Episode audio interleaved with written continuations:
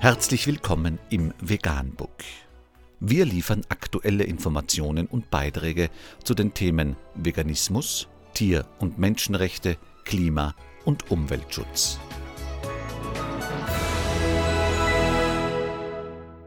Dr. Med Ernst Walter Henrich am 18. Juli 2018 zum Thema ORF über vegane Kinderernährung.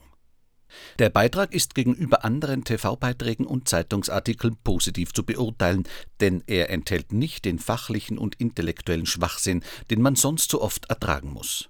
Die Quintessenz des Beitrages ist jedenfalls, dass vegane Kinderernährung gut möglich und auch nicht schädlich ist, wenn man auf B12 achtet.